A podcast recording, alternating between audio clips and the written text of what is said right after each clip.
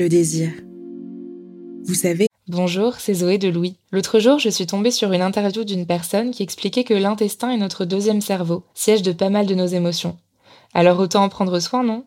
Activia, notre sponsor en ce moment, est la marque spécialisée dans le bien-être digestif depuis plus de 35 ans. Avec Activia, découvrez trois actions, soutien du métabolisme, actif à l'intérieur et apport de nutriments. Le tout, toujours avec des probiotiques et le bon goût d'Activia, à retrouver en une multitude de saveurs. Merci Activia pour leur soutien et bonne écoute Activia contient des ferments du yaourt qui sont des probiotiques. Ils vous aident à digérer le lactose du produit en cas de difficulté à le digérer. Activia est source de calcium et de protéines. Le calcium contribue au fonctionnement normal des enzymes digestives et à un métabolisme énergétique normal. Bonjour, c'est Zoé de Louis. Ça fait maintenant deux ans que j'ai la chance de travailler pour Louis Média et que vous entendez ma voix sur vos podcasts préférés. Travailler pour quelque chose qui a du sens pour moi, c'est essentiel à mon épanouissement au quotidien. Et vous, comment se passe votre relation au travail? C'est plutôt épanouissant et enthousiasmant ou plutôt boule au ventre et des motivations Si vous êtes dans le deuxième cas et que vous comptez chaque semaine le nombre de jours qui vous séparent du week-end ou des prochaines vacances, je vous recommande plus que jamais le parcours Chance, partenaire d'émotion. Chance est une communauté d'entraide professionnelle pour aider chacun et chacune à trouver sa place dans le monde du travail. La communauté Chance a une méthode unique qui a fait ses preuves. La première étape, c'est celle du bilan de compétences. En trois mois seulement, vous allez pouvoir redéfinir vos objectifs pro et renouer avec ce qui vous anime vraiment, avec l'aide d'un coach professionnel qui vous sera dédié. La deuxième étape, c'est celle du passage à l'action. Une fois votre projet défini, toute la communauté Chance sera à vos côtés pour donner vie à votre projet. Un collectif hyper engagé, prêt à vous épauler et à vous ouvrir son réseau. Si ce message résonne en vous, je vous invite à vous rendre directement sur le site chance.co pour faire le point gratuitement avec un conseiller et changer ce qui ne va pas ou plus dans votre vie pro. Bonne écoute c'est cette attirance forte qui paraît parfois incontrôlable, que l'on peut avoir pour une personne ou pour un objet. Le philosophe hollandais Spinoza allait jusqu'à dire que le désir est l'essence même de l'être humain. C'est une émotion pourtant difficile à appréhender, à comprendre, tellement elle est complexe, multiple et semble mystérieuse. Comment expliquer en effet que l'on désire ce que l'on désire? Est-on maître de nos désirs? Pour le savoir, Iris Wedraogo a fait cet épisode d'émotion dans lequel elle s'intéresse à plusieurs objets de désir avant de faire la part belle aux désirs sexuels et affectifs. Je m'appelle Cyrielle Bedu. Bienvenue dans Émotion.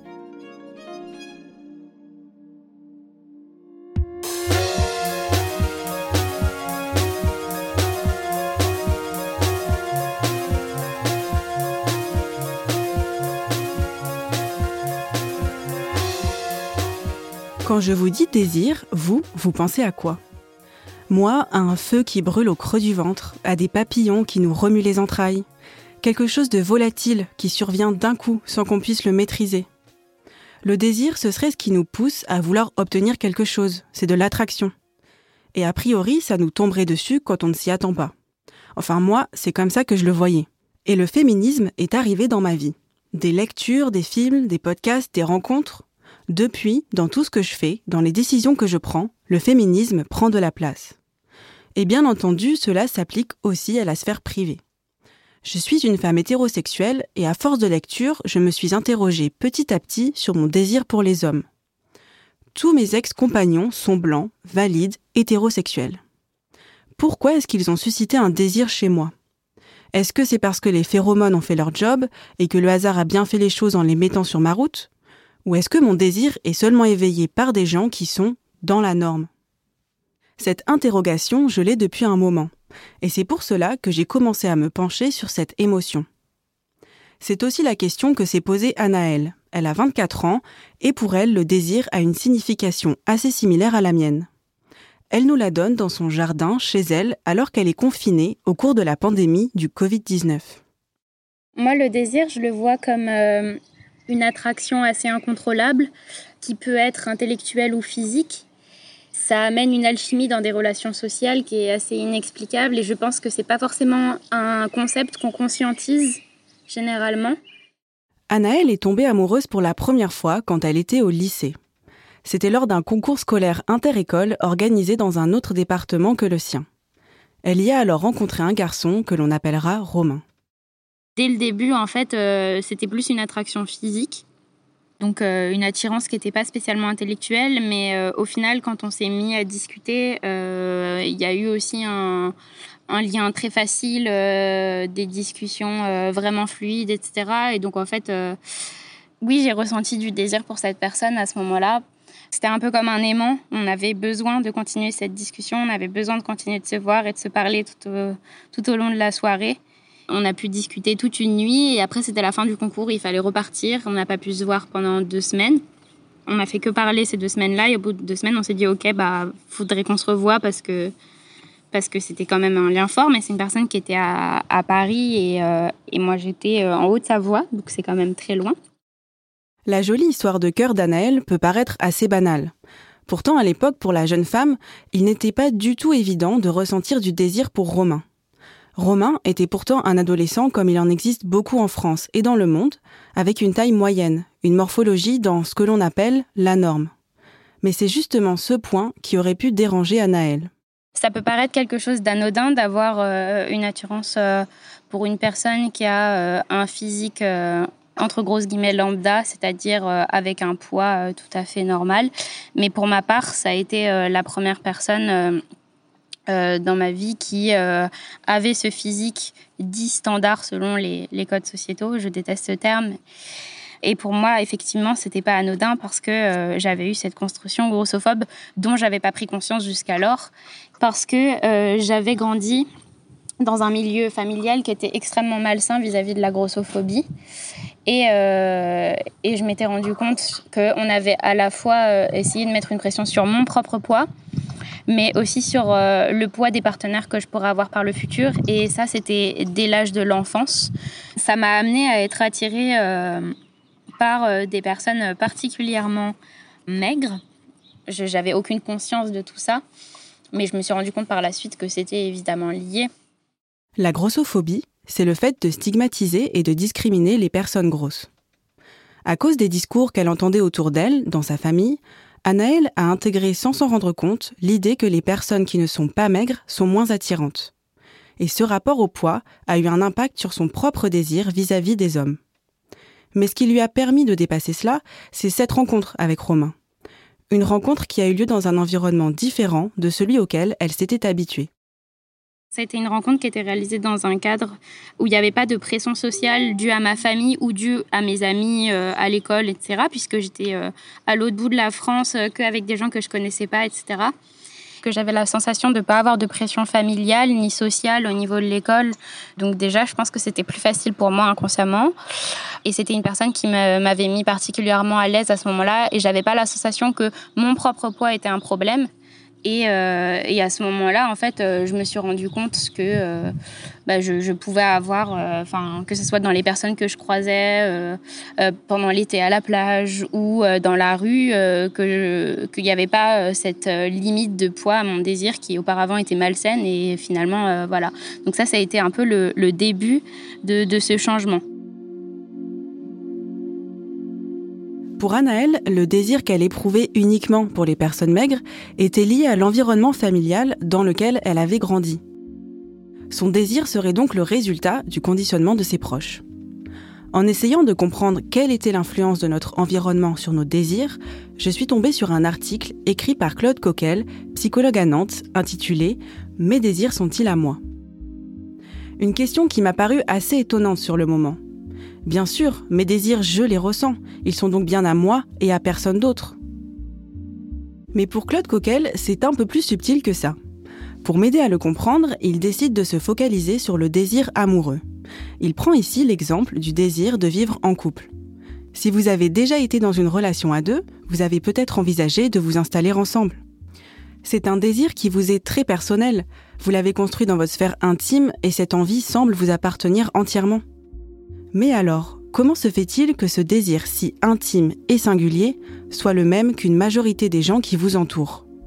Et pourquoi ce désir de ne vivre qu'à deux dans un foyer n'existe pas dans d'autres cultures? La principale source hein, pour prendre conscience de ça, c'est l'histoire. Si on regarde comment euh, les gens vivaient dans des sociétés différentes à des époques différentes, on remarque qu'effectivement, euh, ce désir-là, euh, soit n'existe pas, soit prend des formes complètement euh, éloignées de ce que nous connaissons et qui nous paraissent même parfois complètement étranges. Alors le meilleur exemple que je connaisse, c'est celui du travail de Michel Foucault, qui s'appelle L'usage des plaisirs et qui décrit euh, les formes de la vie sexuelle en Grèce. Hein, ça fait partie de son livre L'histoire de la sexualité et où il montre bien que ces gens qui, qui nous semblent assez proches de nous, hein, parce qu'on on est dans une culture très influencée par la culture grecque, en réalité avaient un rapport à cette question de la conjugalité, de l'amour, de la sexualité, très différent d'une autre. Notre manière de vivre l'amour, euh, en tout cas l'amour passionné, disons, hein, euh, pas l'amour chrétien, euh, et euh, une invention euh, qui date assez précisément hein, de, la fin du Moyen Âge, vers le XIIe, XIIIe siècle, dans les cours européennes. Nos désirs seraient donc influencés par notre culture, la société et l'époque dans laquelle on vit. Claude Coquel a identifié quatre mécanismes qui façonnent nos désirs. Donc il y a effectivement les renforcements sociaux, c'est-à-dire que tout simplement, ben, quand nous nous baladons au milieu des autres, dans la société, au milieu des autres individus que nous côtoyons, eh bien, nous recevons euh, des renforcements, c'est-à-dire qu'il y a des choses, on voit bien que les autres, ça leur convient, et il y en a d'autres, on voit bien que les autres, ça leur convient pas.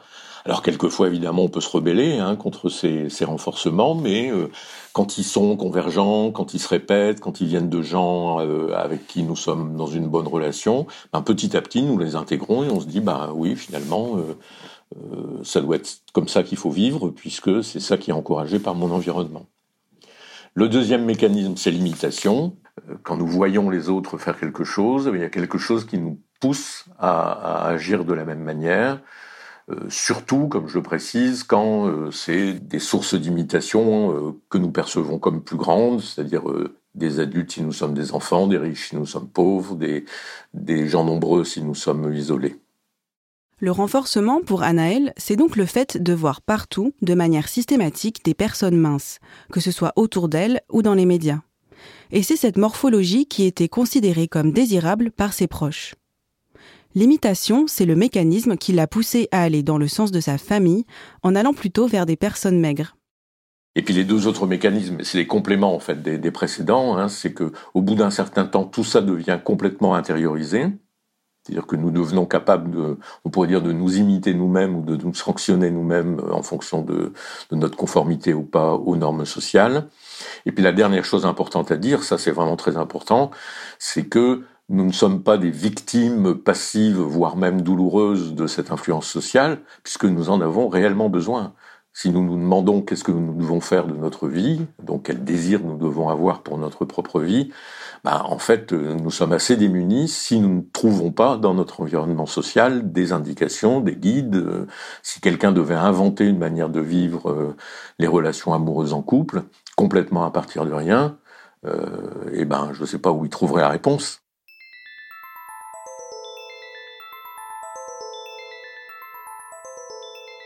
En résumé, il existe des mécanismes sociaux qui nous poussent à adopter les modèles qui nous entourent nous intégrons ces modèles au point d'être convaincus qu'ils nous conviennent. Et cette auto-persuasion est plutôt légitime. Ce n'est pas très agréable de se dire que tout ce que l'on désire vient de notre propension à imiter les autres. Et pour Claude Coquel, cette nécessité de croire que l'on est maître de nos désirs est encouragée par la société individualiste dans laquelle nous vivons une des normes sociales et un des désirs sociaux que, nous avons intégrés, c'est que nous devons être un individu autonome qui euh, gouverne lui-même sa propre vie à partir de ses propres préférences et de ses propres choix. Et au premier abord, euh, cette thèse suivant laquelle nos désirs ont une origine sociale paraît incompatible avec euh, ce principe d'individualisme et d'autonomie. Et il existe un domaine qui illustre particulièrement le fait que nos désirs ne sont pas entièrement les nôtres, le marketing. On le sait, beaucoup des objets que nous avons acquis, nous les avons choisis car des professionnels nous ont donné envie de les acheter.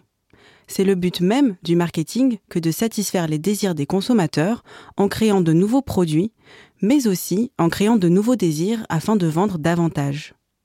Pour essayer de comprendre comment le marketing arrive à dicter nos désirs, j'ai contacté Joël Bray, qui l'enseigne à l'IAE de Caen Normandie et à l'ESCA School of Management. Alors, le rôle du marketing est effectivement euh, de créer un désir chez le consommateur dans le but de pouvoir promouvoir un produit. La première chose que les gens de marketing vont faire, ça va être d'identifier chez le consommateur un besoin, c'est-à-dire un état de tension qui peut être soit de nature physiologique, comme la faim ou la soif, soit de nature psychologique, besoin de prestige, besoin de liberté, besoin de, de lien social. À partir du moment où ce besoin euh, atteint un certain niveau d'intensité, ça va créer chez l'individu une tension. Et donc euh, cette tension, euh, il va chercher à la réduire. C'est en cherchant à réduire cette tension que le marketing va pouvoir proposer quelque chose susceptible de créer un désir. J'ai par exemple euh, identifié chez un individu euh, un besoin de liberté. Eh bien, si je suis euh, un fabricant de téléviseurs, je vais effectivement, à travers le replay, à travers tout un ensemble de fonctions qui permettent justement de regarder la télévision en différé, de le libérer de la contrainte que représentaient les horaires des programmes télévisés. Et ce qui va générer du désir chez le consommateur, c'est justement euh, cette liberté. Chez un autre euh, consommateur qui euh, est peut-être dans une recherche de prestige, eh bien, je vais pouvoir susciter chez lui du désir en mettant en avant tout un ensemble de choses qui sont assez peu présentes sur les autres téléviseurs et qu'il pourra montrer à ses amis de manière justement à en retirer du prestige. Donc, peut-être que ces deux consommateurs vont acheter finalement le même produit, mais comme ce qu'ils achètent n'a pas pour fonction euh, de réduire une tension sur le même besoin, ils achètent en fait des réalités différentes. On n'achète pas du rouge à lèvres, on achète de la séduction. On n'achète pas de l'essence parce que ça pue, c'est pas très agréable. Mais si on n'en met pas dans la voiture, on pourra pas euh, la faire rouler. Donc on achète du déplacement. On achète quelque chose qui va nous donner l'illusion de réduire cette tension.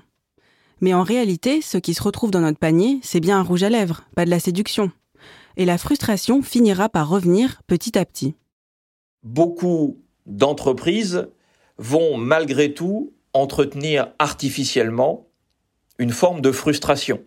C'est-à-dire que il y a six mois ou il y a un an, j'ai euh, fait euh, percevoir par le consommateur le fait que mon offre constituer une réponse extrêmement désirable pour réduire un besoin donné, sauf que aujourd'hui, j'arrive avec un produit nouveau sur le marché et je vais essayer de faire accepter par le consommateur l'idée que, bah, contrairement à ce qu'il pensait, cette solution que j'avais présentée comme étant très désirable il y a six mois ou un an, elle n'est finalement pas une solution si performante que ça, mais celle que je lui apporte aujourd'hui, là, euh, elle pourra représenter quelque chose qui va véritablement réduire de façon bien plus performante son état de tension. Donc, les désirs, euh, finalement, ne font que se substituer à des désirs euh, déjà existants, mais c'est vrai que même si un besoin, normalement, est satisfait, je peux donner à mon consommateur l'illusion que finalement, il ne l'est qu'imparfaitement et qu'à travers la nouvelle offre que je lui propose, euh, cet état de tension pourrait être finalement bien supérieur. Et des scientifiques ont réussi à déterminer pourquoi il nous était difficile de résister à ces désirs. Sylvie Thirion, maîtresse de conférences en physiologie et neurosciences à Aix-Marseille Université, étudie les zones cérébrales en lien avec le désir. Pour m'aider à comprendre ce qui se passe dans notre cerveau lorsque l'on désire, elle a pris l'exemple de l'attraction que l'on ressent pour quelqu'un. On se rend compte que souvent, de façon inconsciente aussi, on a tendance à être euh, attiré par ce que l'on connaît, parce que l'on a pu déjà euh, rencontrer précédemment, y compris dans la petite euh, dans la petite enfance, un comportement, une gestuelle, enfin des choses que l'on n'arriverait pas à décrire nous personnellement, en disant ah oui c'est ça qui m'a attiré chez lui ou chez elle, mais qui quand on vient décortiquer ça dans nos laboratoires, on se rend compte qu'il y a ce côté un petit peu de mémorisation, de rappel rappel de cette mémoire enfuie, d'expériences plaisantes qui ont été vécues par l'individu. Comment ça s'explique ça qu'on cherche quelque chose qu'on connaît déjà Par facilité ou par peur de ce qu'on ne connaît pas aussi? Il y a une euh, structure qui fait partie de ce circuit de la récompense qui est très importante dans la mémorisation. Ça s'appelle l'hippocampe, cette structure. L'hippocampe cérébral et il va y avoir à chaque fois que ce circuit est activé, c'est-à-dire j'ai euh, réalisé euh, une action, ça a engendré du plaisir parce que mon circuit de la récompense s'est activé, ça vient être stocké en mémoire. Et donc ces actions qui ont été agréables, qui sont associées à un souvenir euh, agréable, donc il y a cette cette, cette mémoire un petit peu inconsciente et d'évaluation. Il y a en permanence une évaluation dans le cerveau qui s'effectue ça peut être aussi un facteur qui explique qu'on qu'on a tendance à euh, avoir un peu le même type de partenaire tout au long de notre vie, que c'est souvent des gens euh, un peu au même profil ou qui, qui peuvent même se ressembler physiquement, par exemple alors, ça peut en effet euh, être, être un petit peu une des raisons de cette attirance pour tel ou tel voilà visage, façon de s'habiller, façon d'être des personnes et on va comme ça avoir des partenaires qui, on va pouvoir l'analyser, sont, ont des traits communs. Ça peut en effet être, être une des explications, oui. Selon Sylvie Thirion, on est donc en général attiré de façon inconsciente par des choses, des expériences ou des personnes que l'on a déjà côtoyées par le passé, souvent dans notre jeunesse ou dans la petite enfance. Et ce qui nous pousse à aller sans cesse vers ce que l'on connaît déjà, c'est l'hippocampe. Cette structure du cerveau relâche une hormone quand on reproduit une expérience plaisante. Et cette hormone du bonheur, c'est la dopamine. Donc c'est une, euh, une molécule chimique qui est capable de transmettre des informations entre les différentes cellules de ce cerveau que sont les neurones. Et en fonction donc de comment euh, vont être activées ces zones cérébrales, eh bien il va y avoir naissance donc euh, du plaisir à un certain moment et qui dit plaisir dit aussi quelquefois après euh, un apprentissage de cette récompense qui a été obtenue et c'est cet euh, apprentissage qui va donner la motivation, motivation de recommencer cette expérience ou cette action et donc cette motivation, ce qu'on peut aussi dire ce désir de, de quelque chose. Comme il y a un apprentissage permanent automatique dont on ne se rend pas compte et qui commence euh, aux premières heures de notre vie, voire déjà en anténatal quand le fœtus est dans le ventre de la maman, eh bien, ce système va avoir en mémoire, on va dire, le fait que cette action euh, que l'on désire va être euh, suivie d'une récompense, récompense gratifiante, ou au contraire punitive. Et là, ça va être des choses qui, au contraire, vont nous réfréner par rapport euh, au fait d'avoir envie de quelque chose, de désirer quelque chose ou pas. Le cortex nous permet aussi d'évaluer les situations. Est-ce que c'est mieux pour moi d'assouvir ce désir ou pas? Si tout fonctionne bien, il nous permet de nous autoréguler pour ne pas céder à la tentation en permanence. Ce cortex préfrontal va faire une analyse de la situation en fonction d'une part de ce que l'on sait et aussi des expériences précédentes.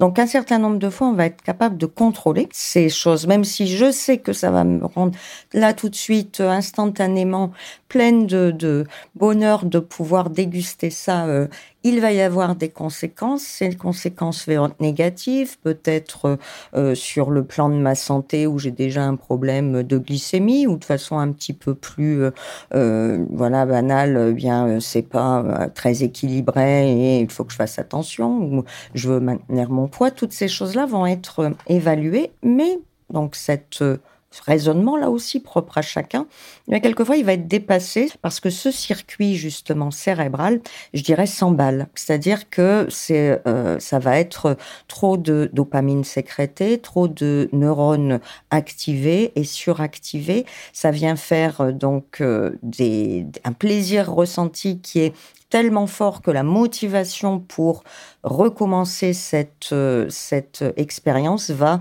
euh, être supérieur au fait de se dire ce n'est pas raisonnable.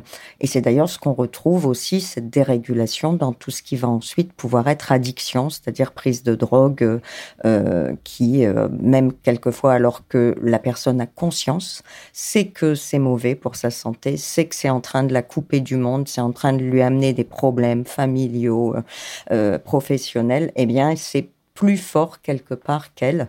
Et euh, c'est ce circuit qui est, euh, qui est euh, dérégulé. Et c'est important d'ailleurs de dire qu'il n'y a plus justement de possibilité, quand on est dans ces états-là, de pouvoir contrôler ça. C'est pas une question de volonté, mais c'est une vraie pathologie qui est due à cette dérégulation, à ce dysfonctionnement cérébral.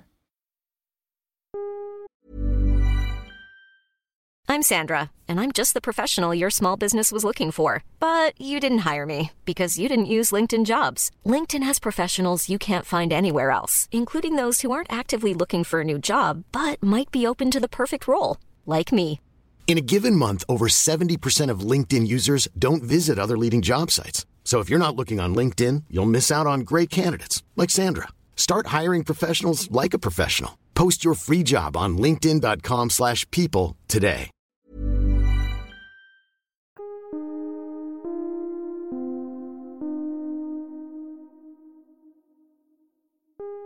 Bon, avec tout ça, on a un peu l'impression qu'on n'a absolument aucune maîtrise sur nos désirs. Entre les normes sociales, le marketing, la dopamine et nos expériences précédentes que l'on reproduit sans cesse. Mais en vérité, si on prend conscience de tous ces mécanismes, il est possible de s'en détacher progressivement. Vous vous souvenez d'Anaël?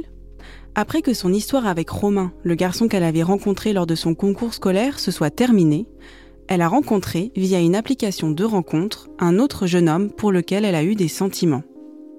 En débattant avec lui sur de nombreux sujets, elle a pris conscience que son désir avait été conditionné par la grossophobie de sa famille, mais aussi par d'autres remarques. J'ai évolué dans un milieu qui était euh, assez sexiste et euh, qui faisait perdurer des clichés sur les hommes et les femmes, sur la féminité et sur ce que devait être une femme. Donc j'avais la sensation que euh, mon rapport au corps et le rapport au désir des gens euh, avec lesquels j'étais, dans le milieu dans lequel j'étais, était vachement axé sur le physique et euh, sur ce que devait être une femme, qu'elle devait être féminine, etc. Et moi, quand j'ai rencontré cette personne qui était dans un milieu totalement différent du mien, un milieu plus artistique, j'ai pu faire d'autres rencontres et j'avais la sensation que c'était des personnes à l'aise avec la diversité euh, parmi les femmes, la diversité parmi les hommes. Donc euh, ça confirmait euh, mes questions sur mes propres attirances et mon propre désir. Anaëlle a donc eu l'opportunité de découvrir un autre milieu, d'autres personnes, ce qui lui a permis de désirer d'autres corps. Et ce cheminement, c'est un peu le même que celui de Théo, 24 ans j'ai interviewé cette étudiante en master de sociologie du genre qui m'a raconté comment elle a découvert petit à petit qu'elle n'était pas seulement attirée par les hommes. J'ai eu plusieurs relations qui ont duré euh, entre deux et trois ans. Et du coup, oui, dans la construction de ces relations euh, sur le long terme, j'ai l'impression qu'on a, que j'ai eu beaucoup le temps de me rendre compte euh, que j'ai été quand même beaucoup toujours en train d'essayer de mettre en place une situation qui, mettrait, qui nous mettrait tous les deux à l'aise euh, faire beaucoup de concessions. Voilà. Et en fait, ça, je, je veux dire, c'est quelque chose dont on se rend pas forcément compte tout seul. Théo m'explique que dans son couple, elle prend en charge la plus grosse part émotionnelle. Elle a l'impression de se plier ainsi à la norme de la petite amie parfaite. Par exemple, elle se force à passer du temps avec les amis de son copain. Elle ne les apprécie pas particulièrement, mais elle part en vacances avec eux, elle va aux soirées. À l'inverse, son compagnon ne s'intéresse pas à ses amis à elle. C'est à Théo de faire les efforts et de prendre sur elle. Et c'est pareil dans le domaine de la sexualité.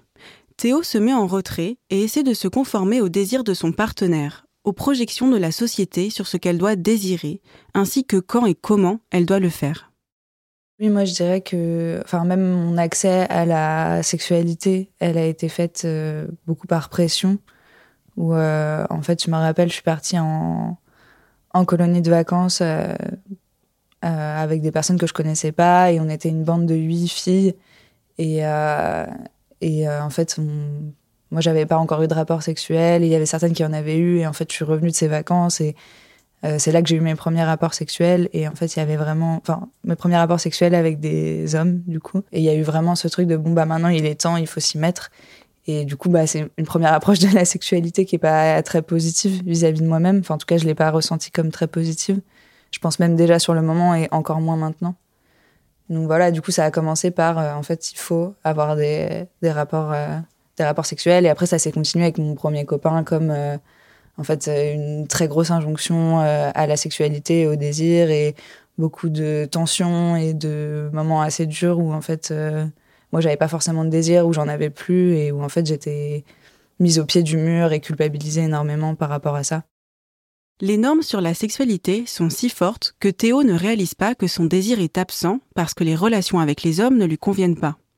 Ce qu'elle m'explique après coup, c'est que son désir à l'époque était une sorte de performance, une image, un leurre qu'elle donnait à voir pour convaincre son partenaire et elle-même que c'est bien ce qu'elle désirait. Et en fait, moi, je me mettais en scène pour leur faire plaisir et même le plaisir ou le désir que moi je performais, en fait, c'était pour réveiller ou pour activer leur désir à eux et voilà, enfin même dans les pratiques sexuelles, euh, que ce soit la pénétration ou quoi. Ou alors moi j'ai découvert quand même très rapidement que euh, la pénétration c'était pas ça qui me donnait des orgasmes, même si ça pouvait me donner du plaisir. Et du coup bah en fait euh, comme c'était a priori ce que je pensais qui leur donnait du plaisir et qu'en fait on avait beaucoup de mal à en discuter, bah du coup je performais le plaisir de la pénétration quoi.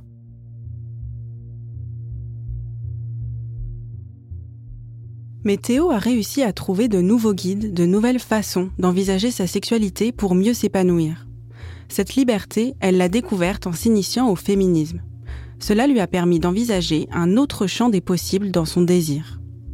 Selon elle, son désir s'est élargi quand elle a commencé à intégrer des mouvements militants, et aussi en fréquentant des milieux queer.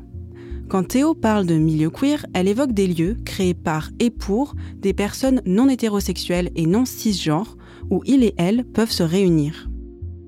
Être cis ou cisgenre, ça veut dire que votre identité de genre correspond au sexe que l'on vous a assigné à la naissance.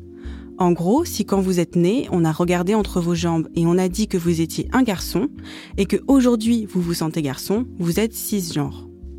À l'inverse, si le sexe que l'on vous a assigné ne correspond pas à votre genre, on utilise le terme transgenre. Et c'est dans ces lieux, ces espaces de libération de la parole sur le féminisme, la sexualité, que Théo a redécouvert son désir. Elle se donne désormais l'autorisation d'éprouver du désir pour d'autres personnes que des hommes cis. Et comme pour Anaël, c'est grâce à un changement d'environnement et de contexte qu'elle peut enfin envisager un autre modèle. Souvenez-vous, comme nous l'expliquait Claude Coquel, nos désirs sont influencés par des renforcements sociaux, c'est-à-dire que nous reproduisons les comportements que les gens autour de nous approuvent. Dès lors que l'on change de milieu, nos modèles évoluent. Ainsi, soudainement, Théo pose un autre regard sur des scènes de son passé. Euh, moi, je pense que ces formes de désir, elles existaient depuis très longtemps chez moi. Quand j'étais euh, jeune ado, euh, j'ai eu des formes de relations sexuelles avec des meufs qui étaient je pense, euh, pas vécu sur le moment comme, euh, comme des relations sérieuses ou comme des même. Je pense que c'était plus vécu sur le mode de l'expérimentation. En tout cas, c'était comme ça que c'était dit, mais euh, qui était quand même des relations sexuelles et avec un groupe de, de, meufs. Et en fait, je pense que ça a été la première chose à laquelle j'ai pensé en rejoignant ce groupe féministe. C'était, mais en fait, j'ai déjà eu des relations avec, avec des meufs et, et à ce moment-là, on se pensait toutes hétérosexuelles mais, euh, mais en fait, c'était pas forcément le cas. Ça m'a permis de me dire, ah bah en fait, non, ça fait longtemps que tu peux vivre ces choses-là et qu'en fait, ce que tu avais pour ces meufs, c'était pas juste des expériences, c'était aussi des formes de désir. Théo s'était toujours dit que si elle était lesbienne ou bisexuelle, elle le saurait. Mais finalement, c'est plus compliqué que ça. Car l'hétérosexualité étant de nos jours considérée comme la norme, la société invisibilise les autres formes de désir. Mais cela n'a pas toujours été le cas la journaliste Chloé Rébillard se pose la question dans un article publié dans la revue Sciences humaines. L'hétérosexualité a-t-elle toujours été la norme? Elle explique que les notions d'hétérosexualité et d'homosexualité ne datent que du XIXe siècle. Par exemple, dans la Grèce ancienne, le sexe entre hommes n'était pas considéré comme anormal. On l'a donc compris, notre désir et notre sexualité sont encadrés par des normes sociales liées à notre époque. Et il s'avère que la norme en Occident et au XXIe siècle, c'est d'être hétérosexuel. C'est ce que l'on voit dans les films, dans les pubs, c'est ce que l'on lit dans les livres. La majorité des relations visibles dans les produits culturels sont des relations hétérosexuelles. Comme l'explique Stéphanie Arc, autrice d'un livre sur les idées reçues autour des lesbiennes, l'invisibilisation de la sexualité lesbienne fait que cela peut être difficile d'assumer ce désir. On n'a aucun modèle, très peu de modèles, euh, de, maintenant un peu plus quand même, mais dans les séries, au cinéma, etc. L'invisibilisation du désir lesbien, ça peut faire que vous prenez plus de temps pour découvrir votre propre désir, vous avez plus de difficultés éventuellement à l'assumer, etc. Les lesbiennes, notamment, sont victimes de beaucoup d'idées reçues et de clichés qui rendent difficile de faire son coming out et de vivre pleinement ses relations. Premier, euh, la première idée reçue euh, énorme, c'est simplement bah, une euh, l'idée qu'entre femmes, ce n'est pas vraiment du sexe. bon, ça, c'était une manière de de dévaloriser, de, de, de, voilà, de considérer qu'une sexualité sans homme n'est pas une sexualité. Donc, donc cette idée reçue-là, de toute façon, elle était très présente, notamment dans la pornographie hétérosexuelle mainstream.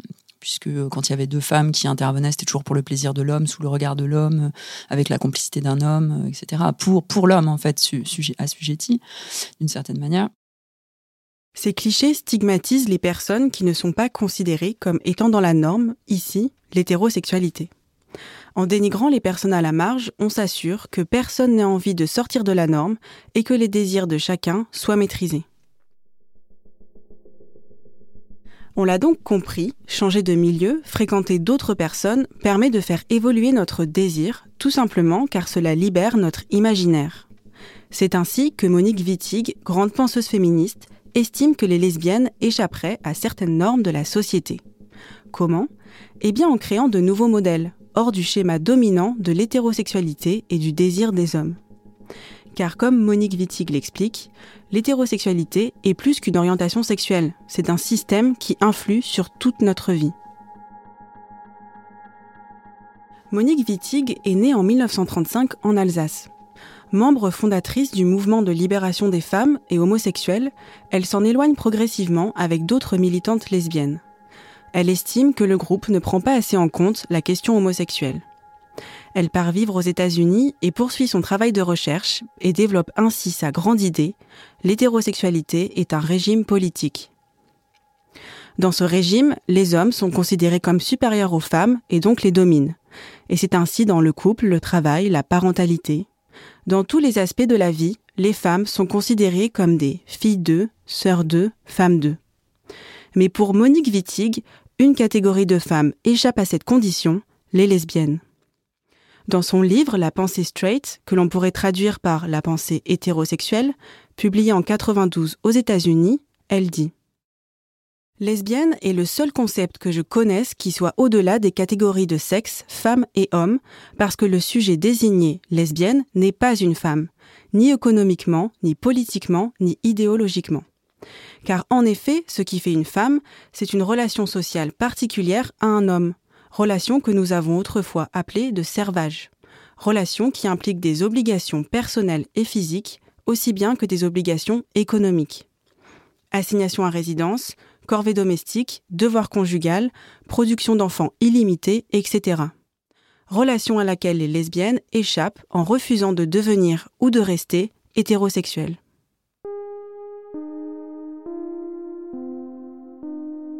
Ainsi, pour Monique Wittig, les lesbiennes échappent aux contraintes de la conjugalité hétérosexuelle.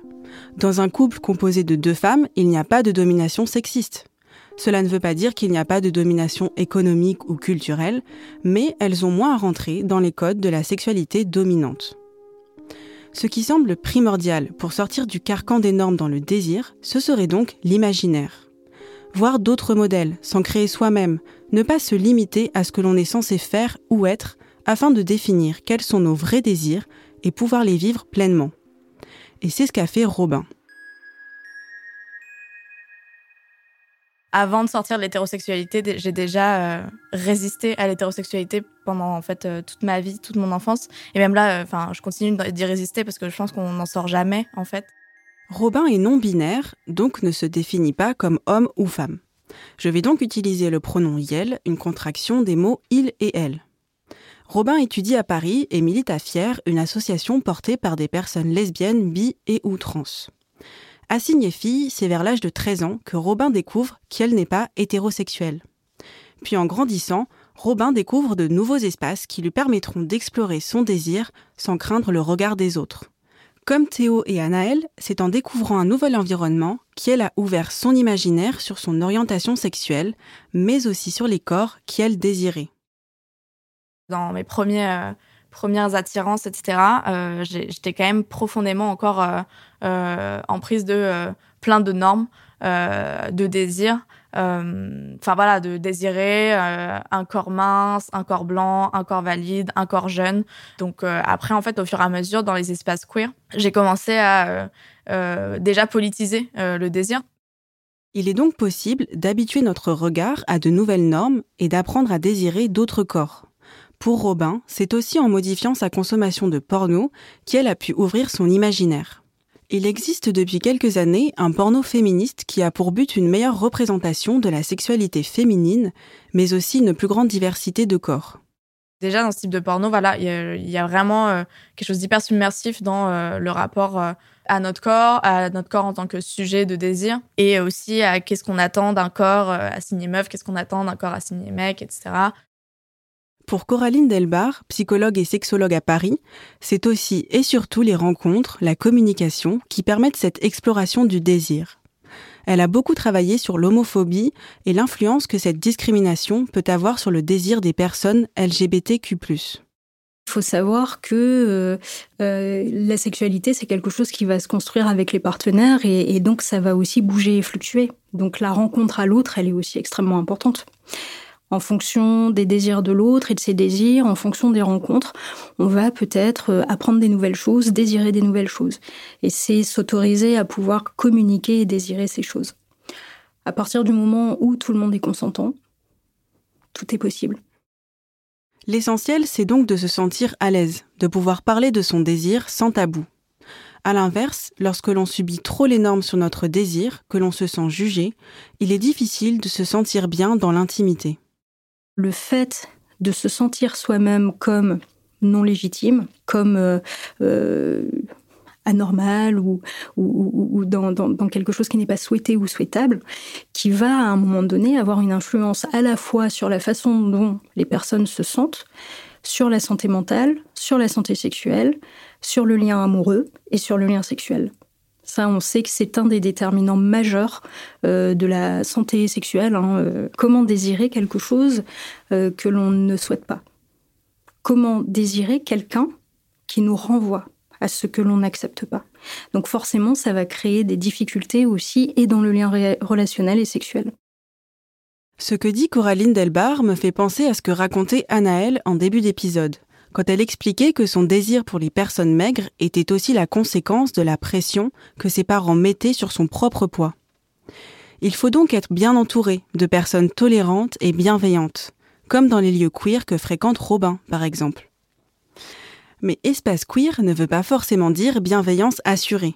Robin a par exemple eu du mal avec une forme d'hypersexualisation dans certains lieux. En déconstruisant la sexualité et le désir, il faut veiller à ne pas imposer non plus de nouvelles contraintes.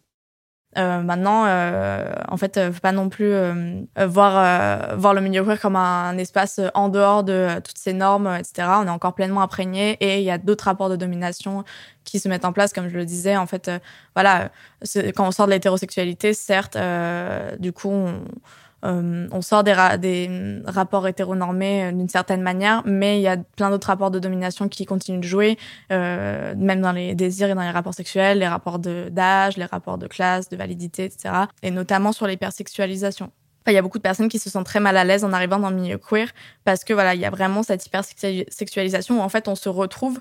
Euh, enfin, la raison pour laquelle on se retrouve en fait, c'est parce qu'on est opprimé par un système hétéropatriarcal et que du coup, de fait, en tant que personne queer, euh, c'est principalement euh, notre désir je vais, dire qui, qui est le, le, symbole en fait de ce pourquoi on est opprimé.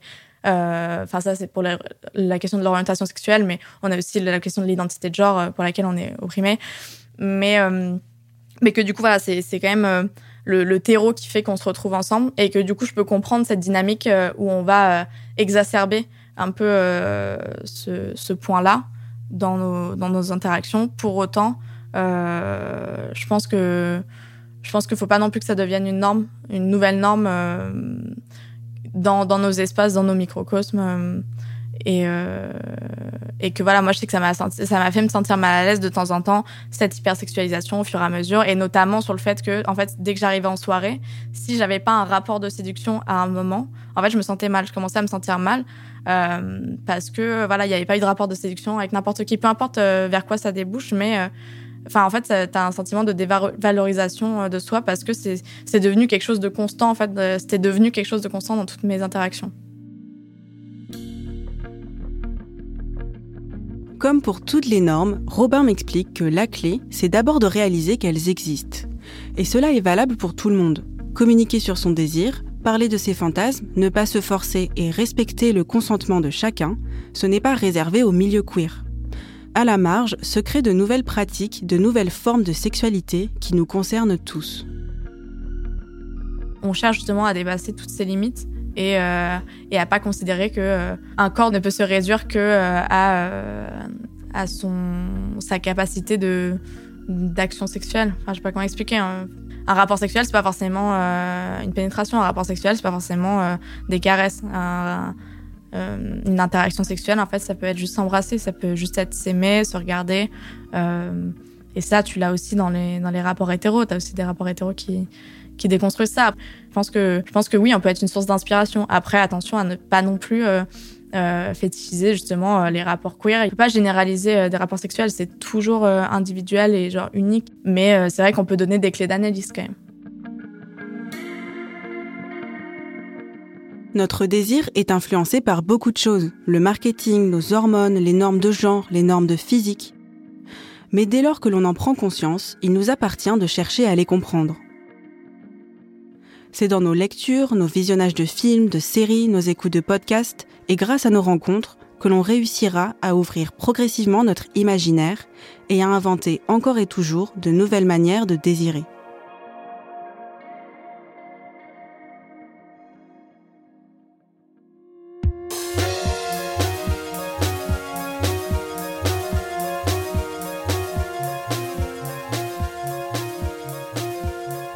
Venez d'écouter Émotion, un podcast de Louis Média. Suivez-nous sur Instagram et Twitter, at Émotion Podcast, émotion avec un S. Vous y trouverez nos recommandations de lecture sur le désir et tout un tas d'autres livres sur tout un tas d'autres émotions. Iris Wedraogo a réalisé cet épisode sur le désir. J'en étais à la rédaction en chef avec Maureen Wilson, qui était aussi responsable éditoriale. Nicolas Vert a assuré la création sonore et la musique, Jean-Baptiste Aubonnet s'est occupé de l'enregistrement et du mixage, et Nicolas De Gélis a composé le générique d'émotion. Merci à toutes nos interlocutrices et à tous nos interlocuteurs de nous avoir accordé de leur temps. Émotion, c'est un lundi sur deux, là où vous avez l'habitude d'écouter vos podcasts. iTunes, Google Podcast, SoundCloud, Spotify ou YouTube. Vous pouvez aussi nous laisser des étoiles et nous laisser des commentaires. Et si l'épisode vous a plu, parlez-en autour de vous. Et s'il vous est arrivé une histoire forte, en lien avec une émotion, n'hésitez pas à nous écrire à hello at. À bientôt.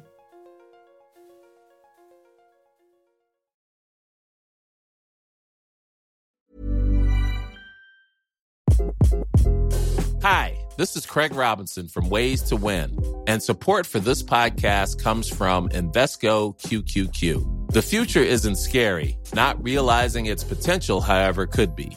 Just like on the recruiting trail, I've seen potential come in many forms as a coach. Learn more at Invesco.com slash QQQ. Let's rethink possibility. Investco Distributors, Inc. Hi, I'm Daniel, founder of Pretty Litter. Cats and cat owners deserve better than any old-fashioned litter. That's why I teamed up with scientists and veterinarians to create Pretty Litter. Its innovative crystal formula has superior odor control and weighs up to 80% less than clay litter. Pretty Litter even monitors health by changing colors to help detect early signs of potential illness. It's the world's smartest kitty litter. Go to prettylitter.com and use code ACAST for 20% off your first order and a free cat toy. Terms and conditions apply. See site for details.